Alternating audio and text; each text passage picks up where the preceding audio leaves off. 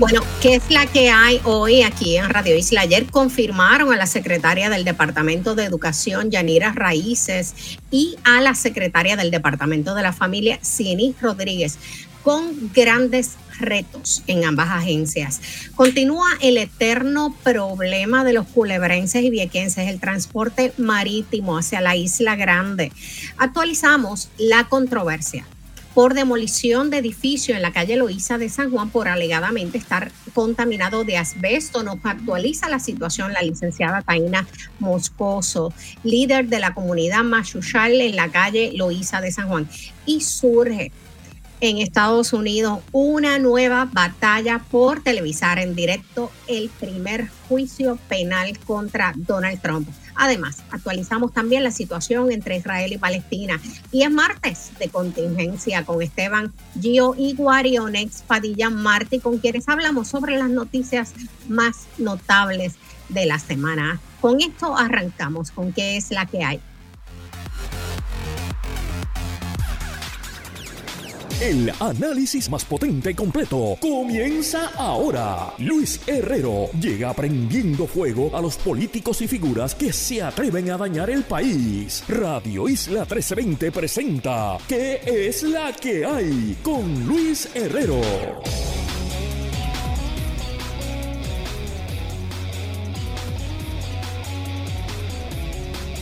Muy buenas tardes, bienvenidos y bienvenidas a ¿Qué es la que hay por Radio Isla 1320? Hoy martes, hoy martes 14, 14 de noviembre del 2023 de San Juan, eh, desde San Juan, Puerto Rico. Estamos en vivo y en directo para todo Puerto Rico desde el 1320 AM y su cadena.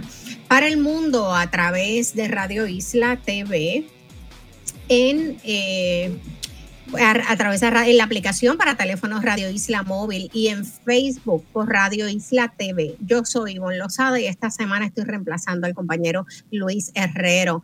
Recuerden que me pueden seguir en mi página web dialogosocialpr.org. También recuerden que pueden escuchar este programa en formato podcast. Lo buscan como qué es la que hay en su aplicación de podcast favorita. Y los que me están texteando mientras estoy en radio, les tengo que decir que es extraordinario, pero me saca, me saca de, concentración. Así que si tiene que ver con el programa, gente, antes o en medio de las pausas, porque yo soy Ivonne Lozada, no Luis Herrero. De todas maneras, ayer confirmaron, como les dije, a la secretaria del Departamento de Educación, Yanira Raíces, y a la secretaria del Departamento de la Familia, Cinis Rodríguez, con grandes retos en ambas agencias, unos eh, nombramientos muy controversiales en el Senado. De hecho, se dudaba, por lo menos en el caso de la secretaria de Educación, eh, no se tenía certeza de que fuera a, eh, a confirmarse de parte del Senado ese nombramiento y hemos pasado, imagínense, toda la sesión, desde inicio de sesión, hemos estado desde verano con la eh, renuncia del anterior eh, secretario de Educación. Eh, y algunas controversias en el camino, pues no es hasta hoy, noviembre, hasta ayer, noviembre 13, que se confirmaron estos dos nombramientos y con grandes retos. En el Departamento de Educación, como ustedes saben, ha habido retos eh, y controversias con relación, como, ocurre, como ha ocurrido durante todo el cuatrenio, de si las escuelas están o no están preparadas, eh, de si hay los materiales pero también sobre el desempeño de los estudiantes.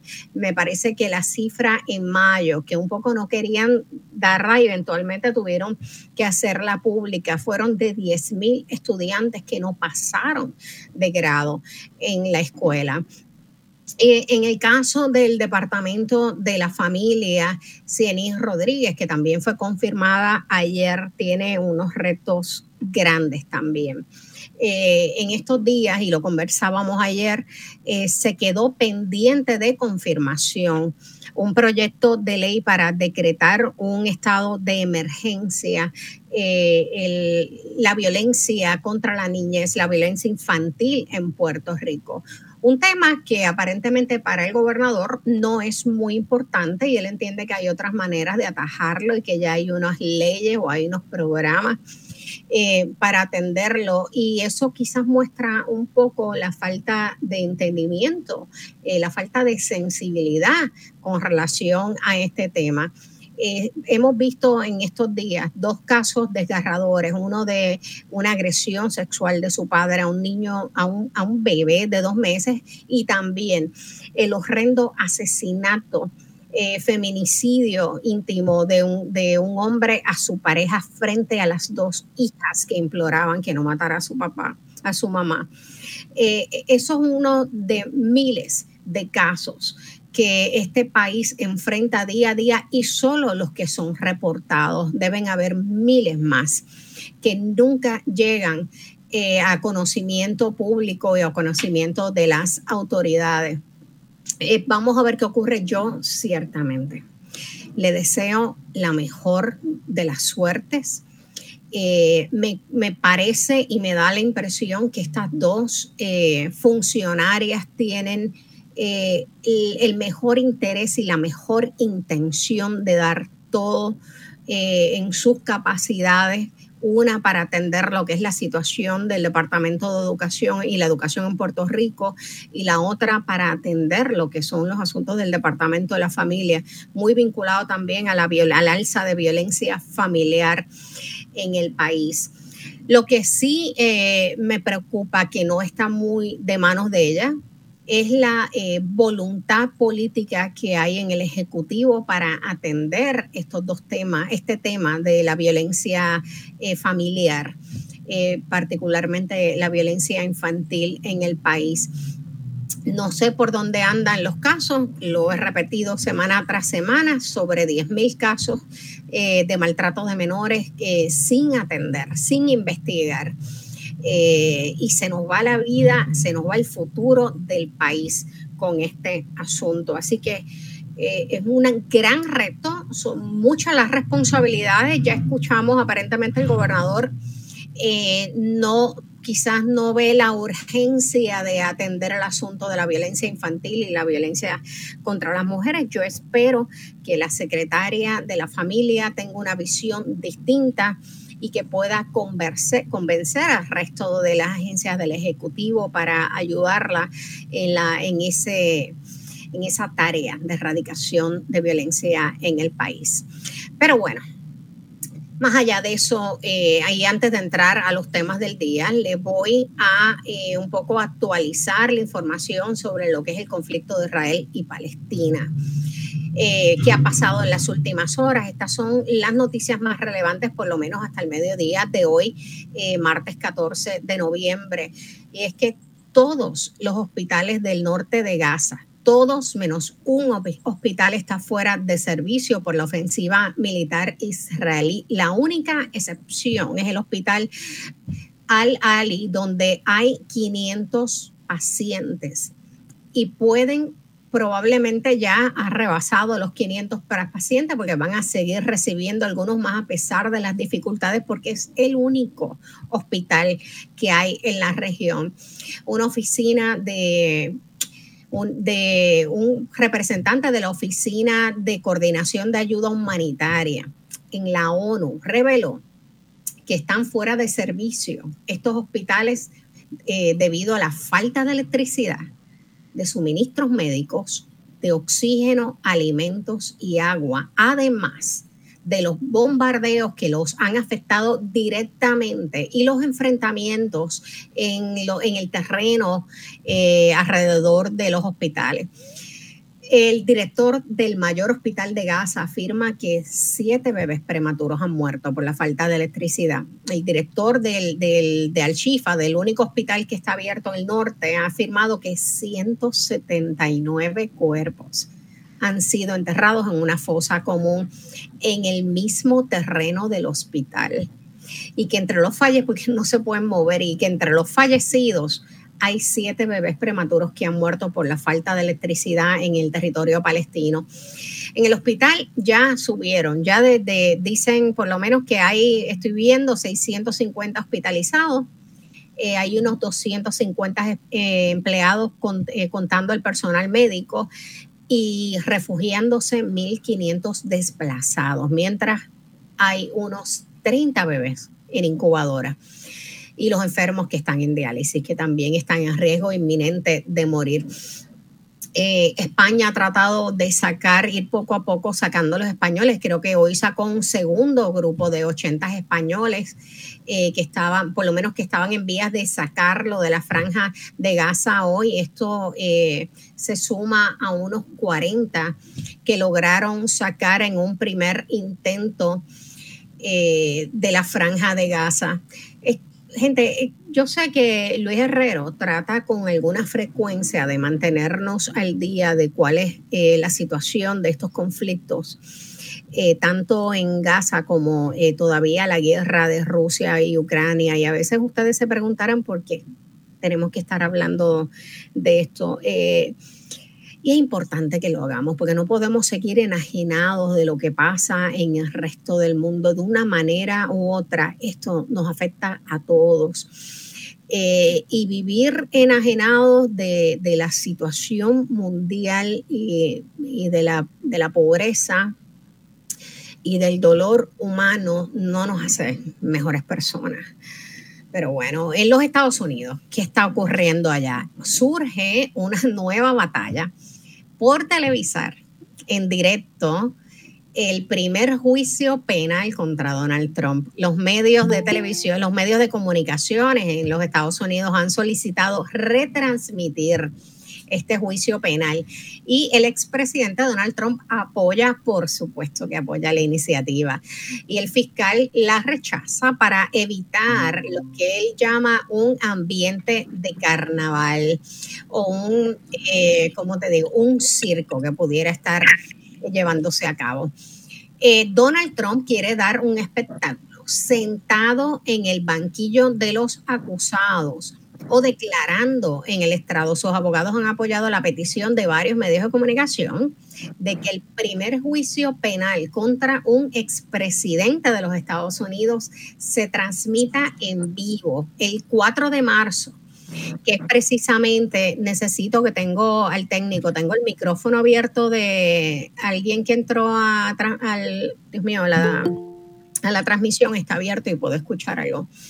Bueno, eh, los medios de comunicación están pidiendo que se retransmita este juicio contra Trump, que es el, cuarto el 4 de marzo, que es precisamente la víspera del Super Martes. El Super Martes o Super Tuesday es el día con mayor número de primarias en los estados, con mayor número de estados que están en elecciones primaristas, así como el mayor número de delegados en juego de los partidos demócratas y republicanos en los Estados Unidos. Vamos a ver qué ocurre con esto. Nadie duda de que en un interrogatorio a Donald Trump en directo sería todo un espectáculo televisivo. La posición de la Fiscalía de negarse a la retransmisión es seguramente menos popular. Los fiscales se han manifestado, como les dije, este lunes sobre un escrito en contra, eh,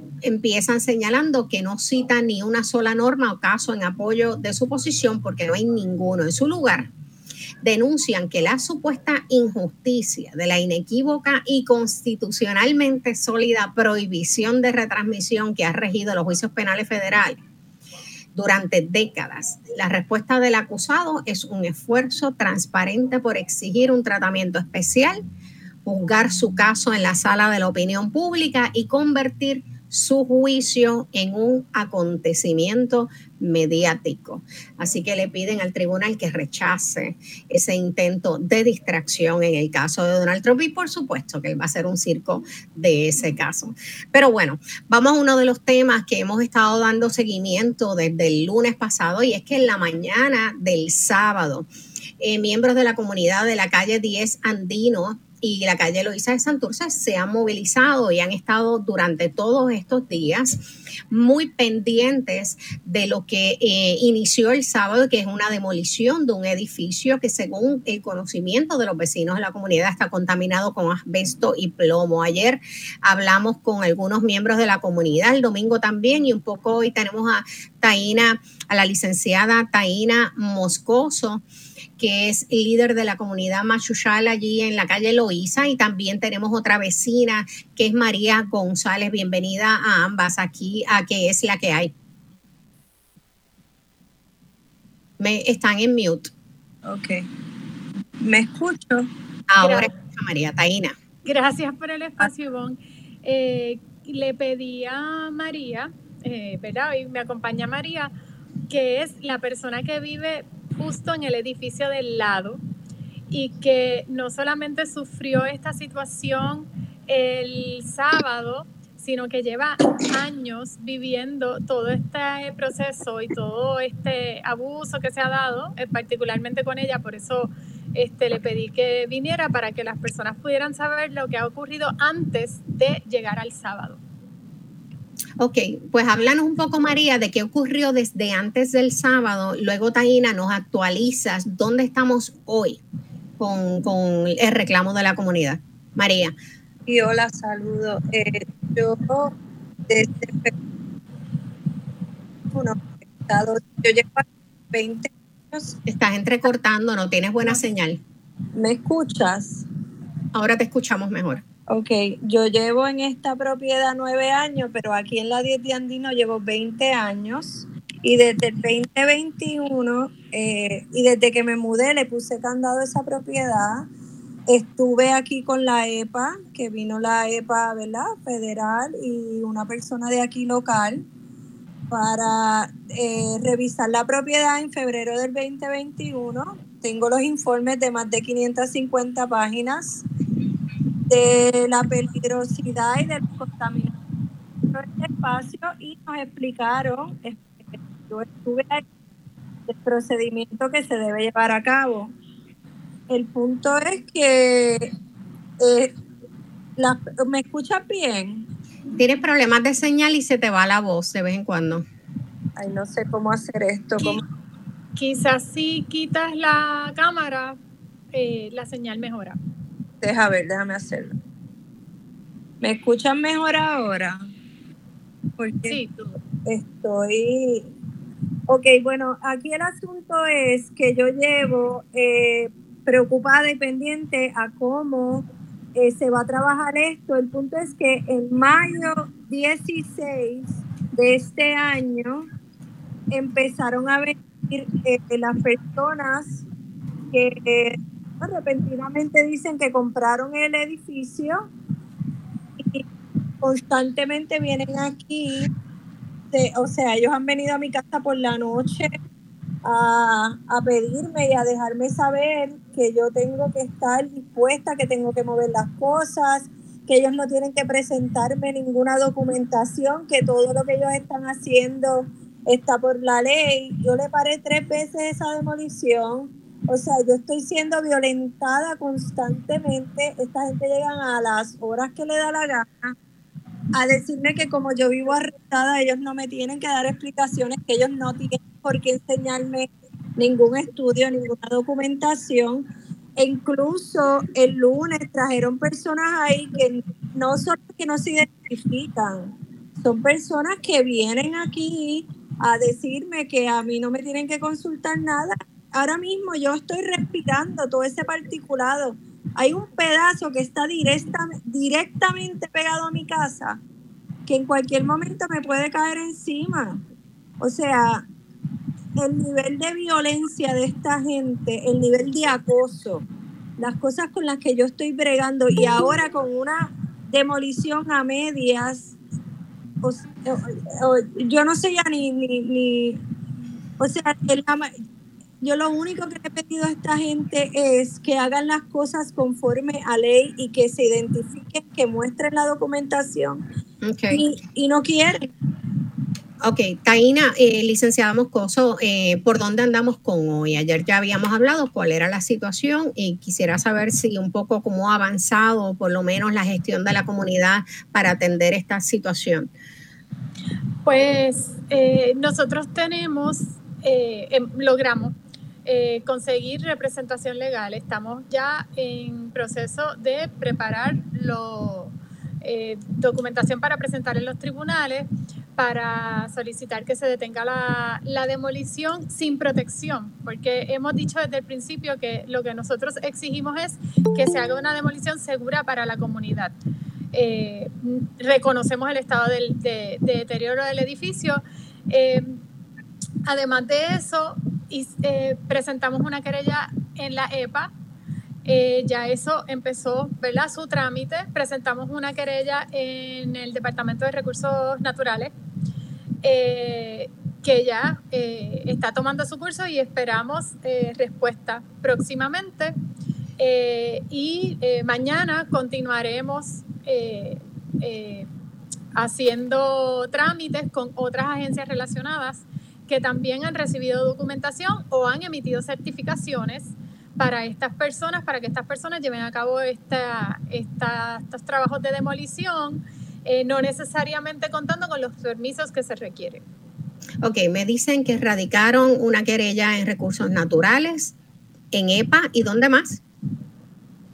Eh, mañana hay otras gestiones todavía, todavía no están hechas, por eso, ¿verdad? Pues no, no lo menciono. ¿Y el municipio se, ha sabido algo del municipio de San Juan? ¿Han reaccionado? ¿Han hecho expresión alguna con relación a esta situación? Bueno, directamente con nosotros no. Eh, y ellos ¿verdad? Este, podrían comunicarse, saben quiénes somos, tienen nuestros teléfonos, eh, pero no, tienen, no suele hacer eso su, su modo de, de responder. Eh, y eso es precisamente lo que nosotros insistimos, no solamente con esta demolición, sino siempre. Eh, con el código de orden público, que se nos escuchara, no se nos escuchó, con esto que está ocurriendo no se nos ha escuchado, con lo, la aprobación de los permisos y la reglamentación de, de los Airbnbs que tanto nos está afectando no se nos ha escuchado, con todo el problema que tenemos de desplazamiento en el área de, de la calle Loíza y no se nos ha escuchado. O sea, sí nosotros queremos comunicación porque es básica, porque es clave queremos que se nos escuche, queremos que se nos contacte, estamos abiertos. No estamos abiertos a tener reuniones donde se tome fotos como si algo se estuviera haciendo y después no se haga nada, que es lo que ha ocurrido anteriormente. Queremos reuniones de verdad, donde se nos escuche, donde se nos tome en cuenta nuestras necesidades y donde se lleve a cabo un plan, se desarrolle un plan de acción para ver cómo vamos a trabajar con la calidad de vida de los residentes y ciudadanos de San Juan, que es lo que le toca al municipio atender. Y ciertamente San Juan tiene un problema de convivencia en sus comunidades precisamente por este problema de comunicación. Es muy fácil. Muchas de las eh, soluciones a los problemas que tienen comunidades como las de ustedes, ya ustedes tienen propuestas para atenderlas. Es cuestión de sentarse a la mesa y darles participación efectiva, como dicen ustedes, no mera participación para como parte de una campaña publicitaria. Este, entiendo muy bien eh, lo que dices y sé lo atropellado que fue eh, la aprobación del Código de Orden Público, sobre todo, y que no entiendo no entiendo, quizás un poco por la presión que había de atender unos reclamos de seguridad pública y entendían que esto hay que hacerlo rápido, ya no, bendito sea, tienes que darle participación. Han tenido cuántos años para atender, tres, llevan, van para tres años de sentarse con la comunidad para ir dialogando, recogiendo propuestas, ir trabajando un código de orden público representativo de las comunidades en la ciudad capital. Se nos fue el segmento.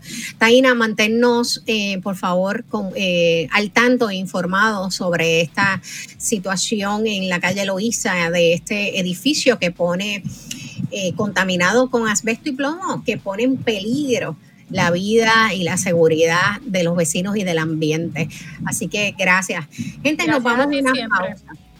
Nos vamos a una pausa cuando regresemos como todos los martes. Se integra el programa El Panel de Contingencia con Esteban Gómez Gio y Guarionex Padilla Marte, así que no se vayan. Esto es que es la que hay por Radio Isla 1320.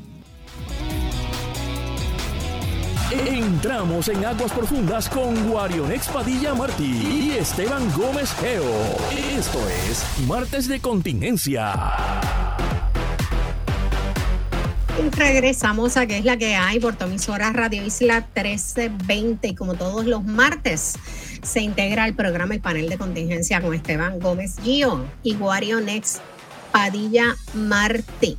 Buenas tardes jóvenes, ¿cómo están? Todo bien, todo bien aquí, sobreviviendo al Estado Libre Asociado. de verdad. Ay, Dios mío, yo te voy a adoptar, de verdad que te voy a adoptar, porque aparte de todos los comentarios, obviamente, por las razones obvias, este, tú eres encantador. Ay, gracias, qué chévere. Mi madre me dice lo mismo. Ay, Virgen. Miren, eh, yo quisiera escuchar, yo estaba leyendo el periódico hoy y me topé con esta noticia. Yo, yo no sé cuántas veces yo he leído la misma noticia en los, en los últimos veintitantos años.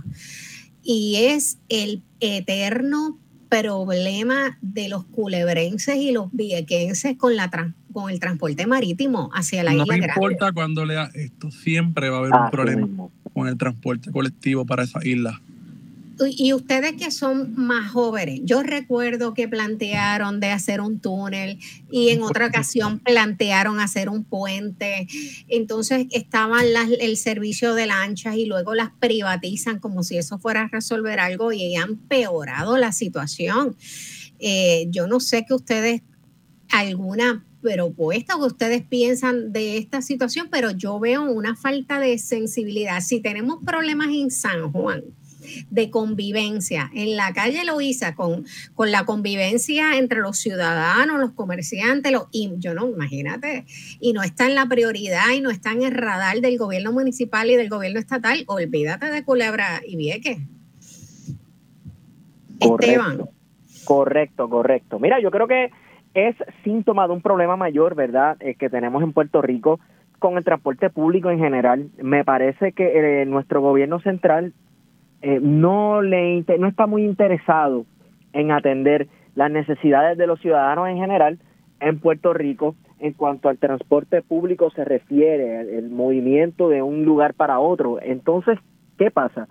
Eh, añádele a municipios como Vieques y Culebra el agravante que son básicamente mini colonias de la colonia, ¿verdad? Este, y a mí me pareciera, me parece que nosotros tratamos a Culebras y a, Vieques como Estados Unidos en general eh, nos trata a nosotros. Y en inglés hay un concepto, eh, una palabra bien curiosa que no sé la traducción en español, pero es un afterthought, ¿verdad? Es un pensamiento después del pensamiento. O sea, una cuestión que está atrás de tu cabeza allí, pero en realidad no piensas mucho en ella y ya.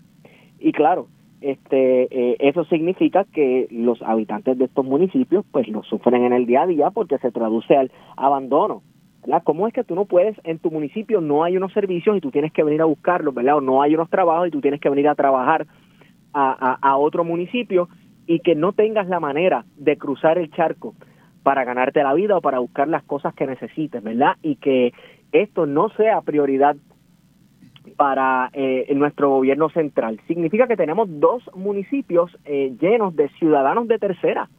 ¿Qué es lo que son ciudadanos de tercera? Sí. Guarianex, ¿qué te parece esta situación? Yo coincido con Esteban. Sí, no, precisamente como dice Esteban, hay una relación eh, colonial dentro de la colonia con las islas municipios de Vieques y tenemos que considerar algo. las lanchas de Vieques y Culebra son las carreteras, de hecho, Así está planificado dentro del Departamento de Transportación y Obras Públicas que esas son dos carreteras, dos vías de navegación consideradas carreteras vitales para el transporte no solamente de ciudadanos, sino también de la carga eh, que reciben las islas municipios.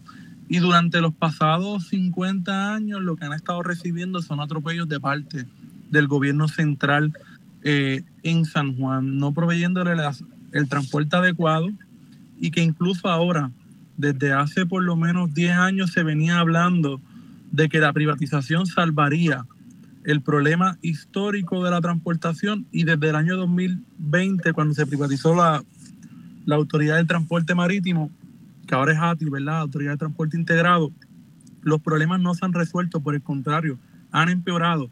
Porque estamos hablando hoy de Culebra, pero todavía podemos hablar también de Vieques, donde eh, tienen el problema con las barcazas. Las lanchas llegan al pueblo, al área de, de Isabel II, pero los barcos con la carga, tanto con camiones, eh, con los vehículos particulares, están llegando al muelle de Mosquito, que queda mucho, muy retirado del área de Isabel II. Así que los problemas siguen en las islas municipios y es lamentable que se vengan a la discusión pública en situaciones muy puntuales y que esto no sea un tema que le preocupe a nuestra clase política, particularmente a los senadores, senadoras y representantes de distritos que les corresponden las islas municipios.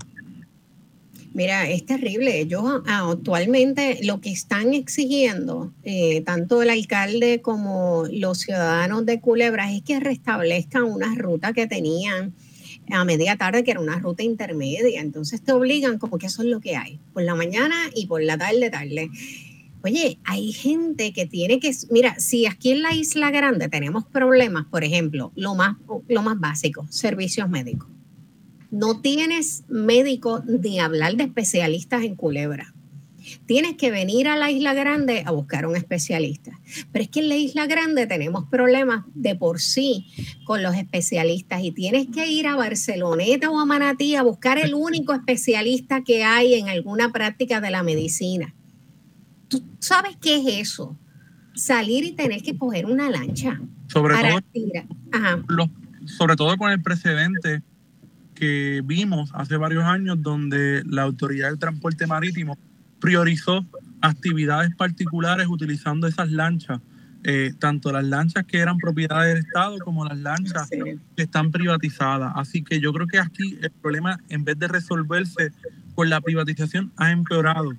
Eh, y el gobierno ha incumplido en su tarea de fiscalización a la empresa a cargo eh, del transporte, tanto en Culebra como en Vieques. Yo creo que es bien importante que esta tarea de fiscalización eh, se haga o que se cancele el contrato y que el Estado asuma nuevamente su responsabilidad, pero que no solamente la asuma, sino que haga un verdadero trabajo poniendo al día todas esas embarcaciones que están fuera de servicio y que el gobierno de Puerto Rico tiene que pagar cientos de miles de dólares diariamente para tener alquiladas otras embarcaciones.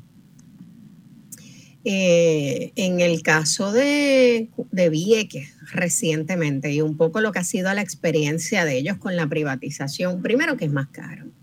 Segundo, que te limitan los asientos. Ellos venden, si no llegó la persona y está vacío y alguien tiene que regresar y está allí, lleva horas esperando, no lo montan, aunque esté la mitad de la lancha vacía. Y entonces hay unas cuotas para los residentes que muchas veces los residentes han quejado de que las embarcaciones salen vacías y han dejado residentes en las terminales de Ceiba. Ni siquiera hemos hablado de ese tema porque las, las condiciones de la terminal de Ceiba, yo que he visitado recientemente esa área, incluso con Esteban, sabemos que son pésimas eh, condiciones para poder hacer la espera para abordar eh, uno de los ferries que te lleva a las islas municipios. Así que aquí tenemos unos problemas gravísimos, no solamente de infraestructura, sino de gestión, tanto del gobierno como de la empresa privada. Y ciertamente hay que priorizar la, asistencia de estos ferries, no es solamente por el turismo. Sí, esa, esa es una parte que aporta a la economía de las islas municipios. Aquí la prioridad son los residentes de las islas municipios que constantemente se les están violando sus derechos por no tener garantizado su transporte. Aquí tenemos, por ejemplo, que salió recientemente en las noticias maestros y maestras que tienen que viajar de la costa este de Puerto Rico porque no hay viviendas en las islas municipios, porque las condiciones de vida cada vez son más difíciles, más caras y no responden a lo que están recibiendo de salario y dependen de ese transporte y que muchas veces eh, se interrumpe de manera no programada que afecta la prestación de esos servicios tan básicos para la niñez en las islas municipios. Así que son muchas cosas las que las que están en riesgo cada vez que se suspenden los servicios eh, de transporte en las islas municipios. Vale. Esteban, ibas a decir algo antes de irnos a la pausa. a mí se me hace difícil con todas estas trabas y verdad y hacerle la vida imposible a los eh, ciudadanos tanto de Vieques como de Culebra, pues mano, uno no se quiere poner conspiranoico, pero es, es como si fuera un pequeño ejercicio de vaciar ambas islas y convertirlas en pequeñas islas resort. Y que ya está pasando en efecto, sobre todo porque cuando uno viene, viene a ver las propiedades que están en venta en esa área, son inaccesibles, porque no estamos hablando ni siquiera de precios de, de Puerto Rico en términos de, de la isla grande, sino precios que, que superan por mucho las propiedades que se están vendiendo acá en la Isla Grande y que encarecen la posibilidad de un viequense o de un culebrense de adquirir una propiedad. Así mismo es. Bueno, gente jóvenes, nos vamos a una breve pausa. Cuando regresemos, seguimos con el panel de contingencia, así que no se vayan. Esto es que es la que hay por Radio Isla 1320. Regresamos a este último segmento de qué es la que hay por tu emisora Radio Isla 1320. Yo soy Ivonne Lozada, sustituyendo a Luis Herrero y seguimos con el panel de contingencia con Esteban Gómez Gio y Guarionex Padilla Martí.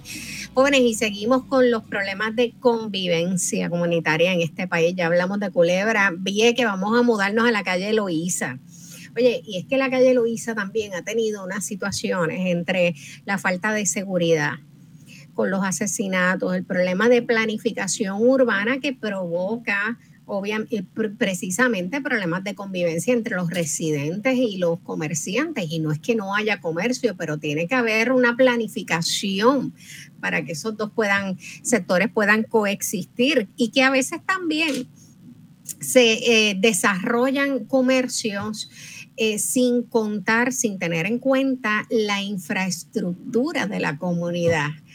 Eh, vimos esta semana eh, varias situaciones, una de ellas un edificio en la calle Loíza que comenzaron a derrumbar estando contaminado de asbesto y plomo, lo que tiene graves, lo que puede traer graves consecuencias a la salud de, de, eh, de los vecinos, impacto horrible al ambiente.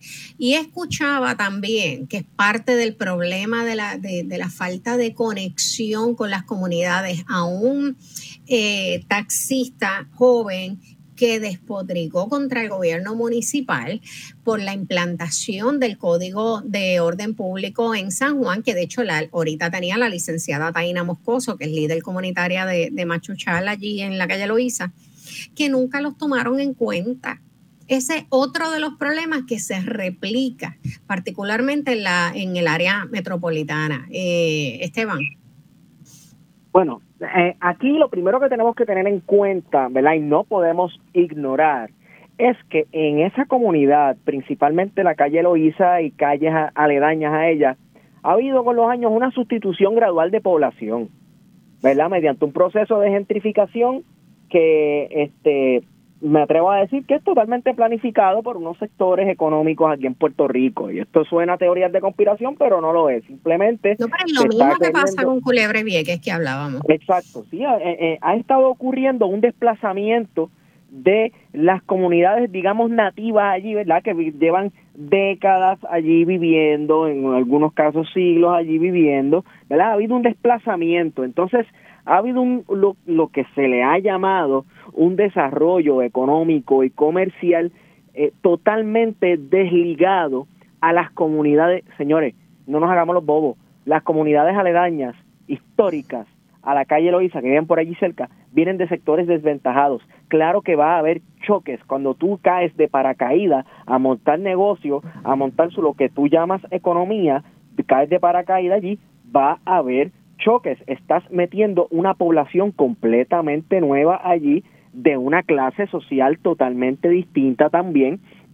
Entonces, este, a mí lo que me sorprende es que el, eh, se ve a las comunidades desventajadas como el, el, outsider allí, ¿verdad? Como que tú no esperas ver gente eh, eh, que de verdad es de allí, no la esperas ver allí. Entonces se ha promovido Sí, y se ha promovido esa calle como un lugar para turistas, para gente que viene de afuera, para gente hip, que si los negocios y esto, cuando allí vivía un montón de gente.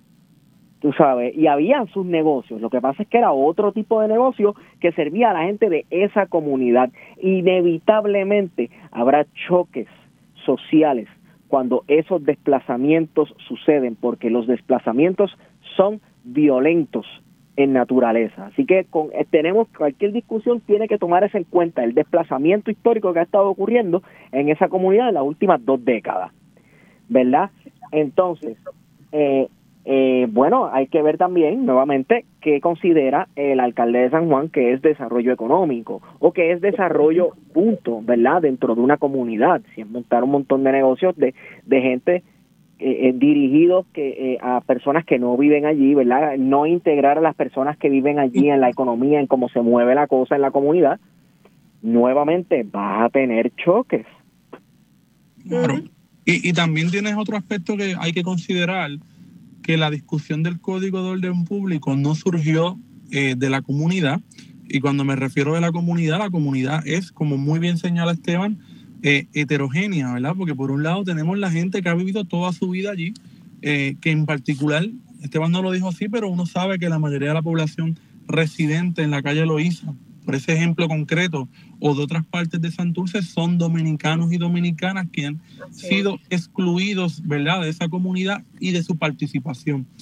Pero también hay que considerar que dentro de la comunidad también tenemos, más allá de los dominicanos, hay residentes en general y están los comerciantes y todos de alguna manera se han visto afectados, porque por un lado los residentes eh, aspiran a tener una tranquilidad en sus comunidades y una seguridad, pero también tenemos a ese pequeño y mediano comerciante que está intentando echar para adelante y que esta medida sin consulta previa les está siendo adversa. Mientras tanto, el municipio no se metió con estas grandes cadenas de hoteles en la zona del condado, por mencionar una zona en específica, donde el código no les aplica y les permite seguir expidiendo bebidas alcohólicas por lo tanto, les está beneficiando a la larga porque si está cerrando los comercios a la medianoche o a la una de la mañana, la gente desea seguir y va a seguir buscando y consumiendo las bebidas alcohólicas donde sea. Así que yo creo que esta discusión de la convivencia, que al fin al cabo es también parte de la meta del Código de Orden Público, eh, es una discusión que no se dio y que su implementación no fue la mejor, fue a puertas cerradas y que la legislatura municipal incumplió su deber ministerial de hacer vistas públicas en distintas comunidades de San Juan que se iban a ver afectadas directamente por la implementación de este código. Yo estoy totalmente de acuerdo. Son tan legítimos los reclamos de la comunidad que llevan allí 20, 30 años como los reclamos de los comerciantes. Hay muchos negocios, oye, que qué chévere que se están estableciendo nuevos negocios y por muchos por jóvenes, pero hay una falta de planificación que provoca lo que decía Esteban, este choque que es natural, pero también hay un problema de infraestructura, porque no sabemos si el alcantarillado es suficiente, la electricidad, si los estacionamientos, y eso quien lo tiene que proveer y quien de alguna manera tiene que velar porque se cumplan con esos mínimos es el gobierno municipal. Eh, y miren ahora lo, lo, que está ocurriendo con las descargas en de agua, eh, Dios mío, de agua sucia en, la ah, playa del condado pero también con este, con este edificio que está contaminado, que es altamente nocivo a la salud y que tiene un, un centro de envejecientes. Y para ahí no vemos regulaciones ni fiscalización de parte del municipio, ni del de San Juan, ni de otros municipios, que estos problemas que afectan a las comunidades en términos ambientales, nunca vemos que las autoridades llamadas a tomar acción. Bueno, las hay en el municipio y no lo siguen con el mismo código de orden que acaban de, de, aprobar y no lo siguen. Ahora vamos a ver, se hicieron unas querellas hoy a EPA y a Recursos Naturales. Vamos a ver qué camino van a estar tomando. Yo voy a estar muy pendiente de esto. Bueno, Wario, Esteban gracias como siempre por tan interesante conversación. Un abrazo a ambos. Se nos, ha acabado, el tiempo, la audiencia, hasta aquí llegó el programa. Gracias por sintonizarnos y por permitirme estar con ustedes hoy. Pero no se vayan, porque por ahí viene el informe del tiempo con su Hailey López Belén. Recuerden sintonizar mañana, que es la que hay nuevamente por Radio Isla 1320. Que tengan un excelente martes.